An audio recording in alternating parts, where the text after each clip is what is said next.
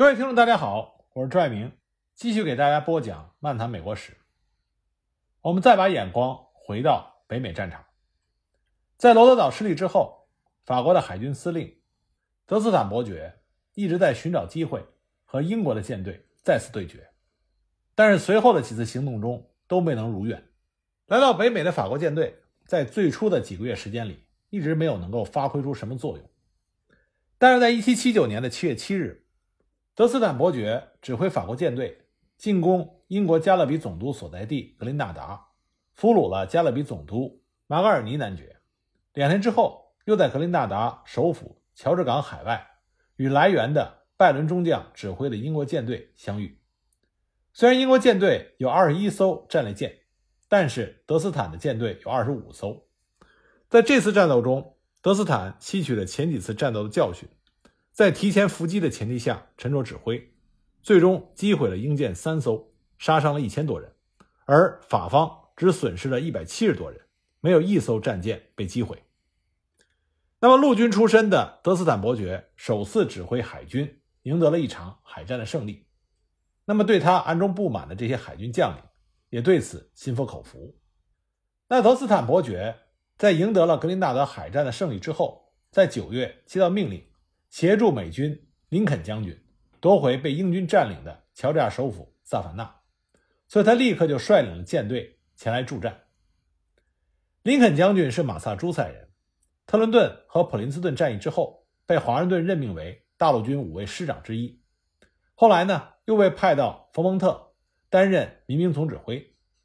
在了萨拉托加战役中。取代被盖茨将军免职的阿诺德任左路军指挥，为赢得萨拉托加大捷立下了功劳。在英军司令克林顿转战乔治亚之后，由于华盛顿重点布置在纽约的防御，因此呢，华盛顿没有时间顾及乔治亚的战事。但是大陆会议不可能对南方置之不理，所以就任命了林肯作为大陆军南方司令，负责乔治亚的战斗。林肯收到命令之后，立即南下，但是他的手下只有一千二百多人，因此呢，无法在乔治亚全面的展开反攻，而且刚到乔治亚，就在斯坦诺费里打了一场败仗，所以林肯不敢分兵，只有集中兵力攻取萨凡纳。只要夺回了萨凡纳，英军在南方的进攻自然就会被瓦解。那么，英军此时防守萨凡纳的是普雷沃斯特将军，他手下的人数也不多。因为英军此时在乔治亚总共只有三千五百人，只是林肯那边人数更少。围城之后，双方就进行了多次的攻防战。林肯率领的大陆军败多胜少，而英军呢，因为害怕陷入埋伏，也不敢轻易的出动。他们不知道美军到底来了多少人，双方僵持不下。那么这个时候，德斯坦伯爵率领的法国舰队到达了，从海上封锁了萨凡纳。他带来了一共四千多名法国水军，那美法联军总数就达到了五千多人，远远多于英军的人数。所以呢，德斯坦伯爵信心十足，他想趁着格林纳达海战的胜利之威，一举拿下萨凡纳，再立新功，也可以炫耀一下自己的成就。可是事情往往是不如人意，美法联军的多次进攻都被顽强防守的普雷沃斯特将军打退。美法联军协调能力不足的毛病再次出现，自信之下盲目进攻的德斯坦伯爵数次进攻失利，而且当时正值飓风时节，北大西洋的风暴一阵儿强过一阵儿，躲在城市之中的英军安然无恙，可是，在海上的法国舰队危机四伏。到了十月底，连续围攻萨凡纳两个月的美法联军疲惫不堪，在最后一次强攻之后。法国舰队又遭遇到飓风，舰队因此损失惨重，德斯坦伯爵也身受重伤，无奈之下只好放弃进攻，率领舰队返回法国。大陆军林肯将军在伤亡了一百多人之后，也退守南卡的查尔斯顿。萨凡纳围城战以美法联军的失败而告终。1779年是美国独立战争非常关键的一年，因为这一年中。法国和西班牙先后对英宣战，而英国由于萨拉托加失利，美国北部大部分的地区都已经被大陆军所控制，所以英军不得不把主战场转移到大陆军实力比较弱的南方。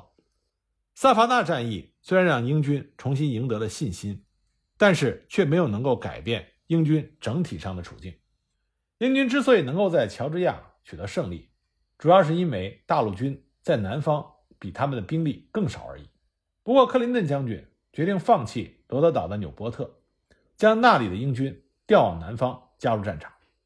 不过，在欧洲，英国的形势更加的不妙。在法国和西班牙先后决定加入到美国的独立战争中之后，大英帝国面临的危险也越来越大。法西两国联合围攻直布罗陀，法国呢还在诺曼底和布列塔尼集结了重兵，准备对英国本土发起攻击。法西联合舰队对英吉利海峡已经进行了长达两个月之久的封锁。虽然后来因为风暴和疾病，法国的渡海作战计划搁浅，但是对英国。无疑构成了巨大的战略压力，在本土安全面临威胁的情况下，英国当局已经很难放心将大量的兵力投入到遥远的北美战场。法国和西班牙在欧洲给予英国的压力，最典型的例子就是直布罗陀围攻战。1779年6月，西班牙向英国宣战，而法国已经向英国宣战。法西两国试图确保直布罗陀的安全。直布罗陀是英国控制地中海的关键环节。那么，法西两国他们对于占领直布罗陀非常的乐观，认为应该很快就能占领。而直布罗陀的占领也预示着法国和西班牙将入侵英国本土。对直布罗陀的封锁，西班牙这边是由索托马约尔指挥，西班牙的地面部队由两个皇家卫队营和另外两个瓦隆卫队营组成，包括大炮和骑兵。总共是一点三万人，那法国的地面部队则是由阿莱亚诺侯爵率领，巴塞罗负责指挥封锁海湾的海上部队，另外还有一支由十一艘舰艇和两艘护卫舰组成的舰队被放置在了卡迪兹湾，以阻止英国增援部队通过。那么，当直布罗陀第一次被围困的时候，英国方面的驻军是五千三百八十二人。由艾略特将军作为指挥官，他对防御的坚定处理，就激发了他手下军队的很大信心。所有的防御工事都被加强了，而且因为英国人早就料到会遭到袭击，所以在直布罗陀被围困之前，已经提供了大量的补给。一七九年六月十六日，西班牙对英国宣战，封锁随即展开。一七九年七月六日，英国的船只和西班牙的船只发生了交战。几艘西班牙船只被劫持，战争正式开始。法国和西班牙的舰队直接封锁了直布罗陀海上的通道，陆地上也建立起了炮台、堡垒和壕沟进行围困。随着1779年冬天的到来，英国驻军的供给变得十分的短缺，面包几乎不可能获得，除了给病人和儿童之外，不发放给其他人。咸肉和饼干。很快就成为了口粮的主要部分。每天偶尔会发行四盎司的大米。燃料已经耗尽。虽然他们拆除港口的旧船，用拆下来的木材生火，但是因为这些木材都大量的含盐，生火非常的困难。由于缺乏蔬菜和药品，被围困的人群发生了一场严重的坏血病。那么英军的将领艾略特就向伦敦求援，但是随着冬天的过去。口粮进一步减少。尽管如此，英国驻军的士气仍然很高，部队轮流在各个岗位执勤，还击退了西班牙人的几次小规模的进攻。英军省军这个时候坚信他们会从海上获得补给，那么很快他们的信心就得到了回报。1779年12月，一支大型的护航队从英国驶向了直布罗陀，这是由英国海军上将。罗德尼指挥的二十一艘战舰进行护航的补给船队，在途中，他们在一七八零年一月八日，在菲尼斯特雷角遭遇并且俘获了一支西班牙的船队，这样呢，就增加了他们所携带的补给物资。西班牙人很快就知道了这支船队，所以就派出兰加拉率领一支舰队去拦截他，但是西班牙人低估了护送舰队的力量。兰加拉率领西班牙舰队遇到英国舰队的时候，不得不逃离。